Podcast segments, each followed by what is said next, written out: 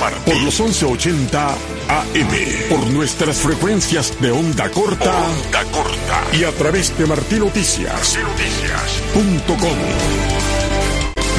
Radio Martí. Siempre contigo.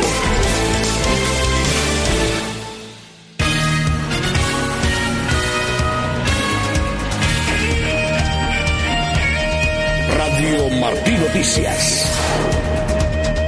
12 con 30 minutos, iniciamos esta segunda media hora del noticiero del mediodía de Martín Noticias en esta emisión correspondiente al jueves 29 de febrero de este año 2024. En estos próximos 30 minutos vamos a tener la denuncia que se ha hecho a Martín Noticias con respecto a la situación de una sindicalista independiente, también el análisis que se realiza con respecto a la situación del crudo mexicano que llega a la isla. Tendremos, además de otras informaciones, por supuesto que a Pepe Lacayo ampliando en los deportes. Continuamos acompañándoles el ingeniero de sonidos Juan Pendás. En la producción y dirección Elena Rodríguez, en la sala de redacción Ivette Pacheco, Yolanda Huerga, Paul Rodríguez y Jorge Jauregui y en los micrófonos Alfredo Jacomino y Ariane González. Iniciamos con noticias de Cuba.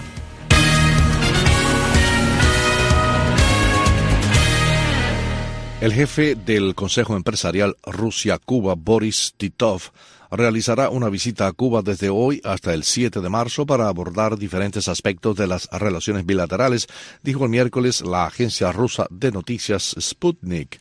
Según un comunicado del Consejo citado por Sputnik, Titov sostendrá varias reuniones oficiales y de negocios y durante su visita se examinarán las perspectivas de cooperación empresarial entre los dos países. Moscú y La Habana firmaron en noviembre pasado un plan de cooperación comercial y económica hasta el 2030 que prevé favorecer al crecimiento del comercio bilateral y el aumento de las inversiones. La visita de Boris Titov, uno de los hombres fuertes del Kremlin, es la tercera visita a Cuba de funcionarios rusos de alto nivel en 10 días. La sindicalista independiente María Elena Mir Marrero podría estar detenida, según denunció desde La Habana a Radio Martí el opositor Manuel, Manuel Cuesta Morúa, con quien tenía previsto encontrarse este jueves. Tengo la impresión de que María Elena Mir Marrero fue detenida ahora por la mañana. Teníamos que vernos eh, ella llegó a enviarme un mensaje diciéndome que salía de la casa y ahí es donde está mi preocupación y no ha llegado al punto donde debíamos vernos, para lo cual habría tenido mucho tiempo, ¿no? Ya ha pasado bastante tiempo para que ella estuviera aquí, donde debemos vernos y no ha sido, no, no ha aparecido. La estoy llamando al teléfono y no responde, aunque da timbre, no responde, eso me da, me eh, apuntar más la idea de que está detenida. En varias oportunidades, Mir Marrero ha denunciado vigilancia frente a su vivienda en la localidad habanera de Guanabo y la limitación a su libertad de movimiento por parte de las autoridades. Y México abre la llave para dar petróleo a Cuba, así titula la prensa mexicana. Según el financiero, el gobierno de México envió 7.435.000 barriles de petróleo crudo a Cuba entre el 2023 y el 2024 por un monto total que superaría los 530 millones de dólares. ¿Quién paga por ello? Así se pregunta un experto en el siguiente reportaje de Luis Guardia. Para nuestra gran sorpresa, pero gran sorpresa, es México, con 24 mil barriles diarios de petróleo crudo. Jorge Piñón, experto petrolero de la Universidad de Texas, a inicios de febrero cuantificaba en entrevista concedida a Martín Noticias el flujo de combustible desde México a Cuba el Vilma y el Delsa eh, constantemente eh, pajaritos sin fuego, sin fuego pajaritos, pajaritos sin fuego por los últimos seis o nueve meses. El tercer tanquero que siempre lo vemos una o dos veces al mes en tránsito entre México y Cuba es el Ocean Mariner eh, que carga en la refinería Madero que está en el puerto de Tampico, un tanquero más pequeño. Son 23 mil barriles diarios de un crudo muy bueno, del crudo Olmeca y crudo Ismos, no es el Maya que es pesado y con alto contenido de azufre eh, que López Obrador le está enviando a Cuba. ¿Cómo le pagan? Le pagan por los médicos que han enviado, le pagan por las vacunas, eh, es a crédito, eh, se lo está regalando. Eh, es una pregunta no solamente para Cuba, yo creo que es una pregunta importante para los mexicanos. Piñón en ese momento se preguntaba cómo la prensa mexicana no se había hecho eco de ello. Y este lunes el financiero titulaba México abre la llave para dar petróleo a Cuba y manda 7 millones de barriles entre 2023 y 2024.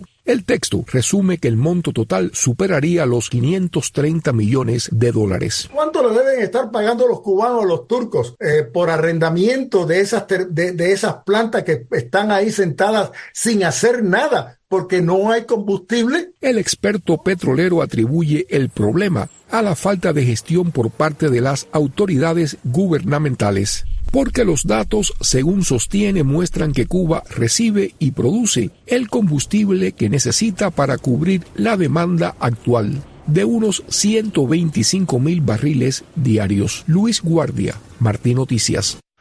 Los cubanos que pueden representar un cambio significativo en la isla están desesperados por emigrar, no por protestar, opinó desde Camagüey el periodista independiente Henry Constantin en diálogo con la revista informativa Martín Noticias AM. El también director de la publicación La Hora de Cuba afirmó que con esta emigración se alivia la presión al régimen de La Habana por la crisis generalizada que sufre el pueblo cubano. Los cubanos que están dentro de la isla se ven cada vez más en una disyuntiva de dejarse morir o asumir algún tipo de rebeldía, por muy costosa que esta sea, porque es lo que se está viendo ahora. El, el, paquetazo, el, el, dólar ya ha pasado de los 300 pesos eh, cubanos, o sea, prácticamente la pensión de la mayoría de los ancianos cubanos, que es la pensión mínima, que anda por los 1.500, 2.000 pesos, o sea, solo son 5 dólares. Y la mayoría de los productos que se pueden conseguir, la mayoría de los productos de, de alimentos, de aseo que se pueden conseguir hoy, están en precios idénticos a los que uno los puede encontrar en un mercado en Miami, en Nueva York o en México. O sea, estamos hablando de que los cubanos, un gran porcentaje de la población tiene que recibir al mes 5 dólares, 10 dólares, 15 dólares y 20 dólares para consumir productos con los precios que cualquier persona fuera de Cuba sabe que, que necesitan unos, no sé, 200 dólares al mes o 300. O sea, la mayoría de los cubanos que tienen algo, alguna manera de reunir algún recurso, algún familiar en el exterior, que son, se sienten jóvenes o se sienten al menos fuertes, pues tratan de escapar. Y eso, digamos, que alivia bastante la presión, independientemente de que el régimen le tenga miedo hasta a una anciana que en una cola diga, ay, qué malo está esto. Porque es un estado eh, paranoico, aferrado al monopolio del poder, no, quiere compartir, no, quiere, no quiere que se lo cuestione. La, ventaja que están teniendo es que los cubanos que pueden representar un cambio significativo, porque pueden desarrollar una protesta con determinada habilidad, éxito, por, por juventud o por preparación, están desesperados por emigrar, no por protestar. Cuba al día. Un panorama informativo nacional en las voces de sus protagonistas. Cuba, al día. Bajo la conducción de Tomás Cardoso. Hola, las buenas tardes y la bienvenida a nuestro espacio. Cuba al día. En breve, por supuesto, tendremos como siempre invitados especiales. Cuba al día. De lunes a viernes a las 2 de la tarde y a las 8 de la noche por Radio Martín y martinoticias.com.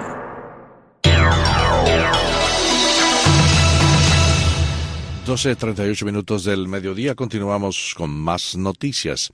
Estados Unidos y otros países estudian varias alternativas para entregar ayuda humanitaria en el enclave palestino de Gaza en medio de la guerra entre Israel y el grupo islamista Hamas.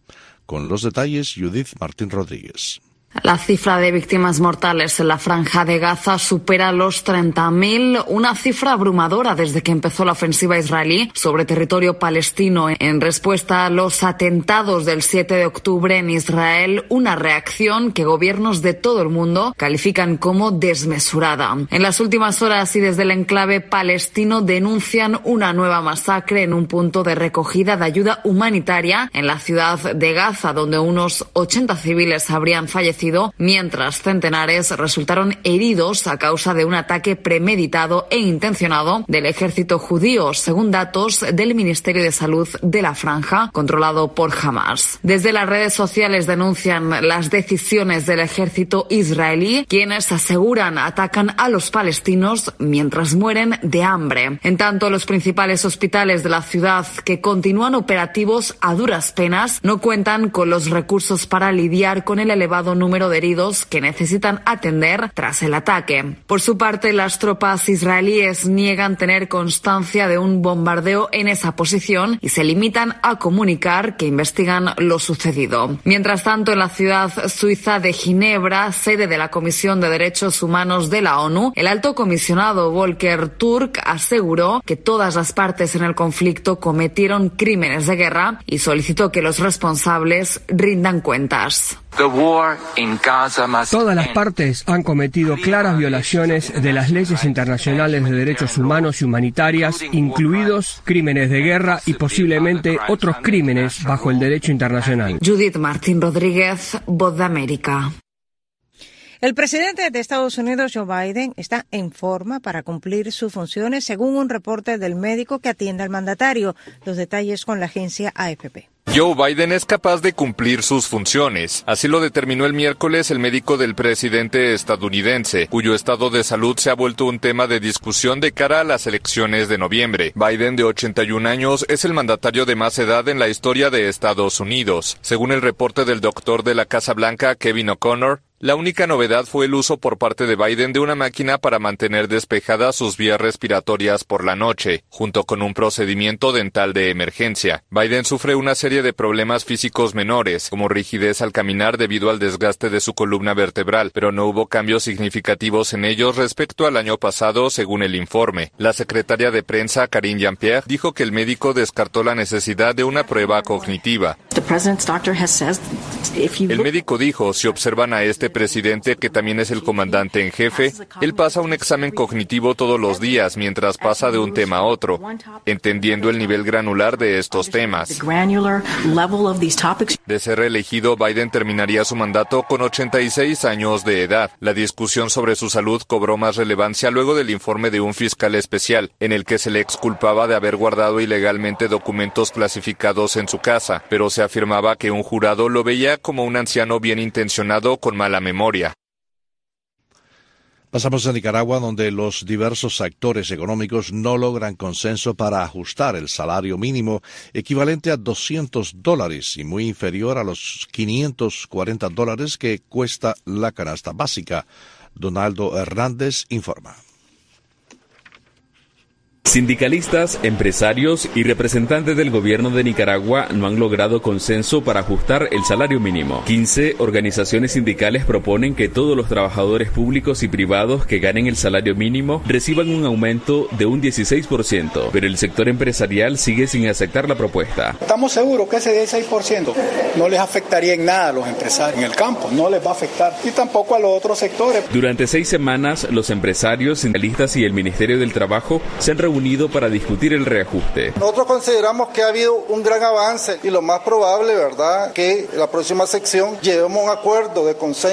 Economistas como Enrique Sáenz consideran que la situación de los trabajadores en Nicaragua es crítica. El año pasado hubo un aumento en el salario mínimo, pero el precio de la canasta básica aumentó significativamente. El año pasado fue 10% y la comida creció 22%. Estas cifras se dicen fácil, pero detrás de estas cifras lo que hay hambre, menos queso, menos tortilla, menos frijoles, menos gallo pinto. Eso es lo que significan estas cifras, hambre. Mientras el salario mínimo se calcula en unos 200 dólares, la canasta básica tiene un costo aproximado de 540 dólares, de acuerdo a las estadísticas del Estatal Banco Central. Donaldo Hernández, Voz de América. El presidente de México, Andrés Manuel López Obrador, condiciona su participación en una reunión cumbre con Estados Unidos y Canadá los detalles con la agencia AFP. El presidente de México, Andrés Manuel López Obrador, advirtió el miércoles que si recibe un trato respetuoso, asistirá a la cumbre de líderes de Norteamérica con sus pares de Estados Unidos, Joe Biden, y Canadá, Justin Trudeau, prevista para abril próximo en Quebec. ¿Sería en Quebec no hay o no? un trato respetuoso, no participo. López Obrador pidió a Biden y a Trudeau que se mantengan al margen de lo que llama una guerra sucia, que según él han desplegado sus adversarios de cara a las elecciones presidenciales mexicanas del 2 de junio. Nosotros siempre hemos tratado a las autoridades de Canadá y de Estados Unidos con respeto. Oficialmente la campaña arranca el próximo viernes, con la candidata oficialista Claudia Sheinbaum liderando las encuestas frente a la opositora Xochitl Galvez y a Jorge Álvarez. López Obrador afirma que hay una guerra sucia, ya que hay una serie de publicaciones basadas en supuestas investigaciones de autoridades estadounidenses que vinculan a personas de su entorno con narcotraficantes. No merecemos maltrato ni que se manche el prestigio de México Además, López Obrador vinculó a un supuesto lobby opositor con el diferendo comercial en torno a las exportaciones de acero y aluminio desde México hacia Estados Unidos. Washington advirtió que podría poner aranceles a pesar del acuerdo de libre comercio TEMEC. En Venezuela, el régimen de Nicolás Maduro mantiene incomunicada a la activista Rocío San Miguel desde hace 10 días.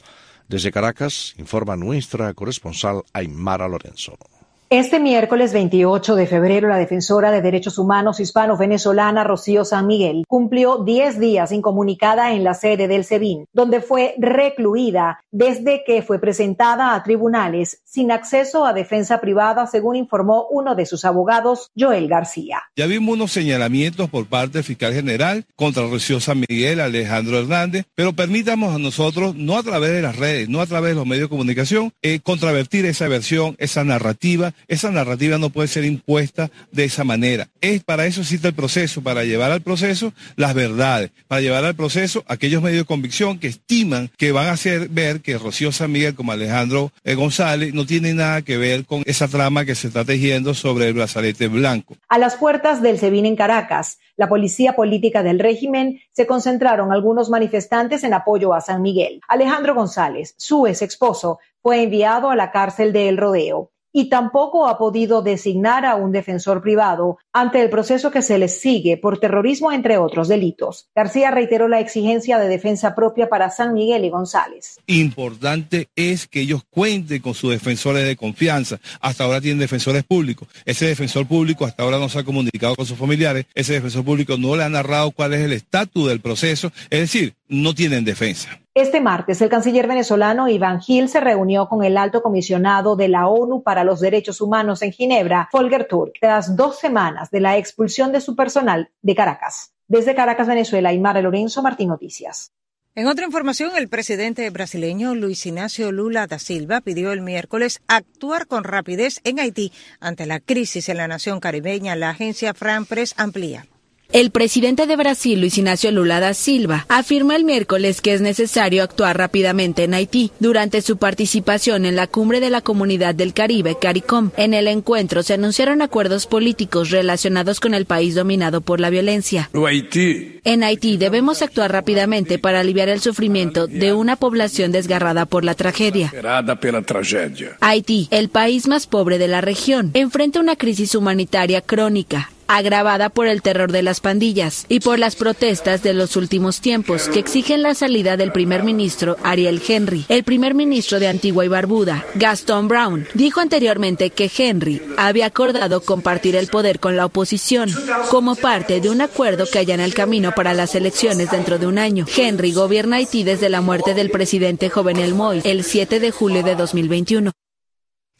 El tráfico aéreo internacional de pasajeros ya ha superado los niveles prepandemia. Radio ONU informa. La Organización de Aviación Civil Internacional, un organismo de las Naciones Unidas, proyecta que en el primer trimestre de este año los niveles de tráfico aéreo de pasajeros superarán los anteriores de la pandemia.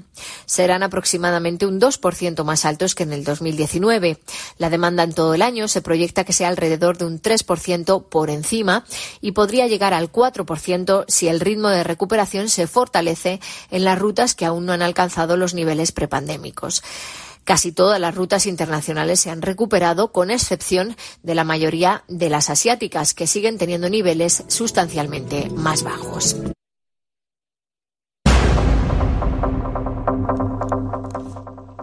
Doce con cuarenta y nueve, damos un recorrido por el mundo en un minuto.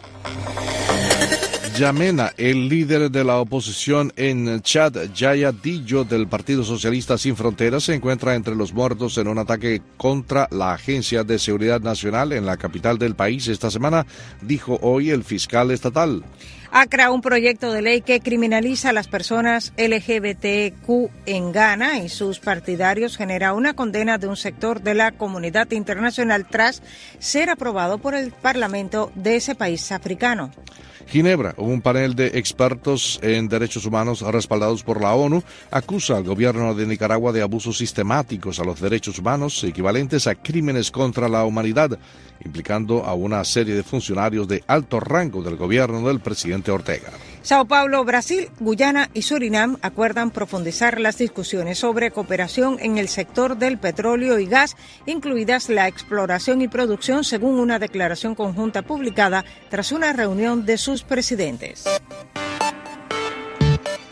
Hablemos de ciencia. Han descubierto un nuevo método de almacenar energía eléctrica con la creación de supercondensadores fabricados con cemento y carbono. Danilo Fuentes Cortés amplía. Investigadores de MIT han revelado un estudio sorprendente, el potencial de aprovechar dos materiales hechos por el hombre ubicuos, cemento y carbono. Esta dinámica pareja tiene la clave para desbloquear un sistema de almacenamiento de energía revolucionario y rentable, abriendo el camino a un futuro en el que la energía sostenible se aproveche a través de medios ingeniosos. El equipo publicó que la combinación de cemento y carbono con agua puede producir un supercondensador capaz de almacenar energía eléctrica a gran escala. En el ámbito del almacenamiento de energía, los supercondensadores son sistemas electroquímicos que combinan altas densidades de potencia y una eficiencia notable en la liberación de energía. Lo que hace único el nuevo supercondensador desarrollado por el equipo de MIT es el hecho de que el material, la base de cemento y carbono, tiene una superficie de almacenaje de electricidad excepcionalmente alta debido a su densidad. Como se describe en la investigación, utilizando aproximadamente 45 metros cúbicos de cemento infundido con carbono, permite el almacenamiento de aproximadamente 10 kilovatios hora de energía, equivalente al consumo promedio diario de un hogar en los Estados Unidos. Además de su capacidad para almacenar energía, la misma mezcla de cemento se puede utilizar como sistema de calefacción, simplemente aplicando electricidad al cemento con carbono. El equipo de MIT también tiene confianza en la escalabilidad del material. Este descubrimiento no solo promete remodelar nuestro panorama energético, sino que también invita a individuos, comunidades e industrias a participar activamente en la transición hacia un futuro más sostenible, ofreciendo una nueva forma de mirar hacia el futuro como parte de la transición energética. Para Martín Noticias, Danilo Fuentes Cortés.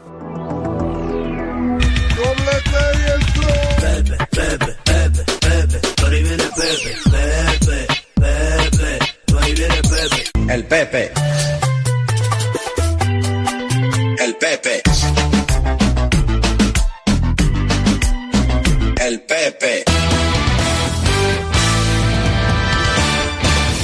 Pepe Lacayo, ¿has venido de boda? Bueno, hay por lo menos un millón de muchachas en el sur de California y dos o tres o cuatro en Cuba llorando porque se casó Shohei Otani. Lo más increíble de todo esto es que nadie sospechó nada. Bueno, yo creo que hay alguien que a lo mejor fue a la boda. Pero yo te voy a decir una cosa, la mayoría de los compañeros de equipo, sí, vamos a hablar de Jacomino ahora, pero la mayoría de los compañeros de equipo ni siquiera sabía que tenía novia. Ah, bueno. Una sorpresa gigantesca, nunca la ha llevado a ningún juego nunca la ha llevado a ninguna práctica. No está con él en los campos de pretemporada. japonesa por así mismo.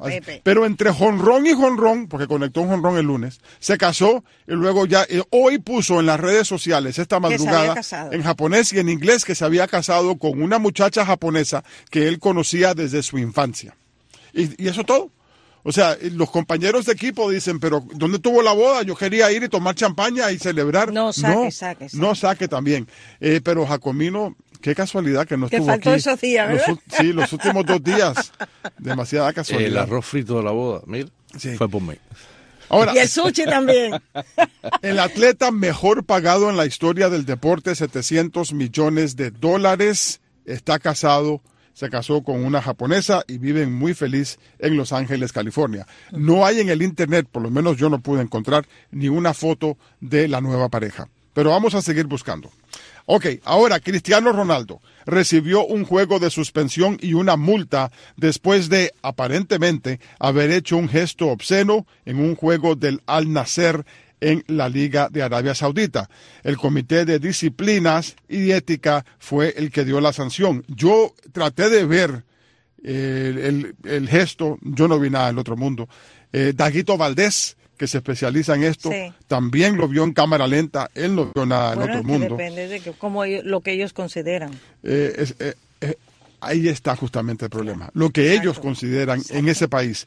Pero eh, fue una multa de 10 mil reales saudíes, unos 2.600 dólares. Eso no es nada para Cristiano Ronaldo. No. Eso lo gana él en un segundo. Ya, ahí ganó 2.600 dólares. Pero no es la primera vez que lo hace, ¿eh? También. Eh, en este país sí.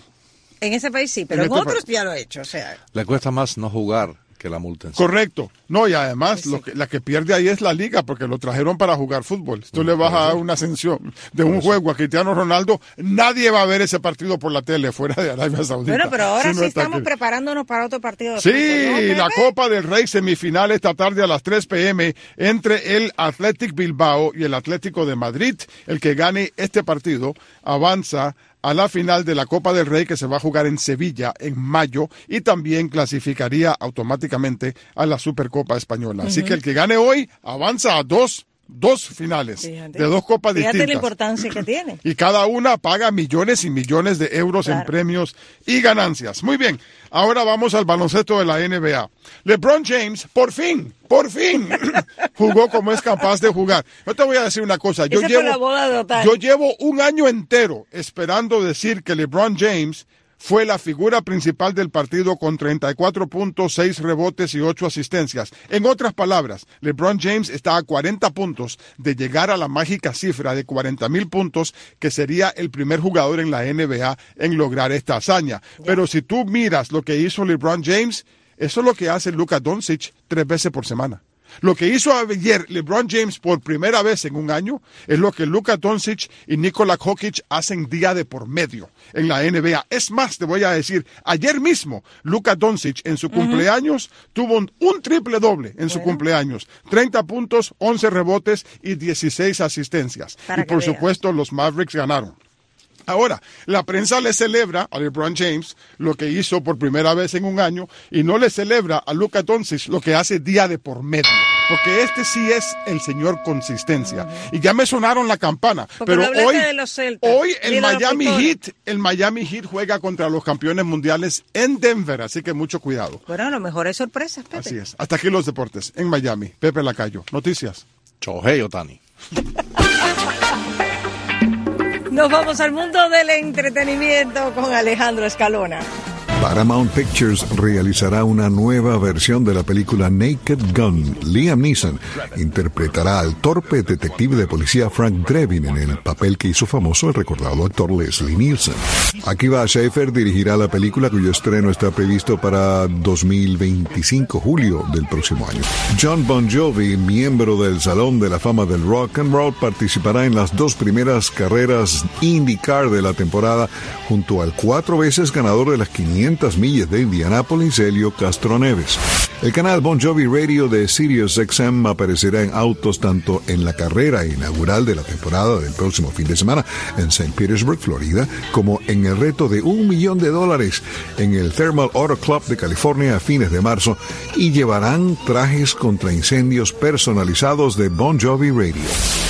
Y para cerrar febrero, este año es bisiesto, ¿no? Hoy es 29 de febrero. Esta semana estuvo de cumpleaños el cantautor Josh Groban, 43 años. Sus primeros cuatro álbumes fueron multiplatino. Eventualmente fue uno de los cantantes de mayor venta en Estados Unidos. Hasta la fecha, Josh Groban ha vendido 25 millones de discos a escala global y también ha ganado premios como músico y actor de teatro, cine y televisión. Voz de América Radio Entretenimiento. Estas son las noticias del espectáculo. The Naked Gun from the files of Police Squad. Coming.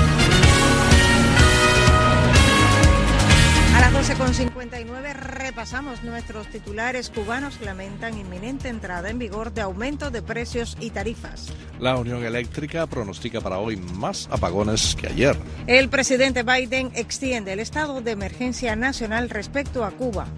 El presidente de Rusia, Vladimir Putin, advierte a Occidente sobre el riesgo de una guerra nuclear. 3 de la tarde nuestro próximo informativo con noticias de Cuba y del resto del mundo. Nos despedimos. Mañana a las 12 regresamos con más informaciones Juan Pendas en el sonido, en la producción y dirección Elena Rodríguez y en los micrófonos. Alfredo Jacomino. Y Ariane González. Gracias por la sintonía. Siga con nosotros en Radio Martín. Muy buenas tardes. Hasta mañana.